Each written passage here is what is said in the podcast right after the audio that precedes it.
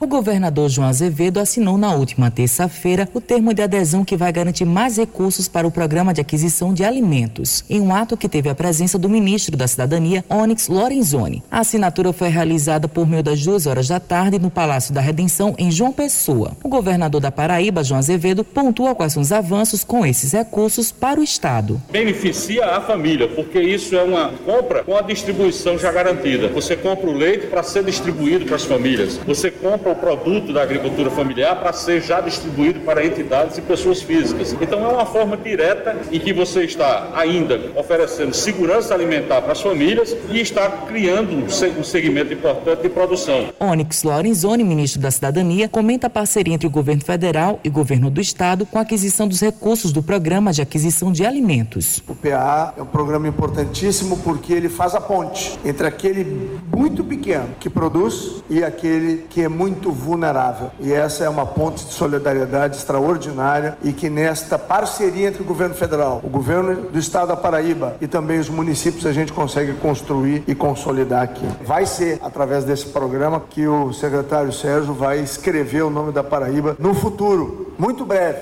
das crianças mais pobres do Brasil, particularmente do Nordeste brasileiro, do Norte brasileiro, e que transformarão com certeza a percepção das famílias brasileiras no sentido de que o caminho da prosperidade passa por uma boa formação. Rosiana Meira, secretária executiva de Economia Solidária do Estado da Paraíba, explica como será realizado o repasse desses recursos. Quem está apto a vender são os agricultores que têm suas DAPs ativas, que é um documento que possibilita ele vender, tipo uma credencial. Então, cada agricultor desse que está com sua DAP ativa, ele pode vender vender até R$ 6.500. Quando existe a compra, é dado o atesto, então esse alimento automaticamente ele é entregue a uma instituição credenciada. Logicamente, essas entidades elas distribuem com as pessoas em vulnerabilidade social. Estavam presentes na solenidade o secretário nacional de Inclusão Social e Produtiva, Sérgio Queiroz, deputados estaduais e federais, além de Kelly Ramalho, superintendente da Conab. Matheus Silomar para a Rádio Tabajara, uma emissora da EPC, empresa paraibana de comunicação.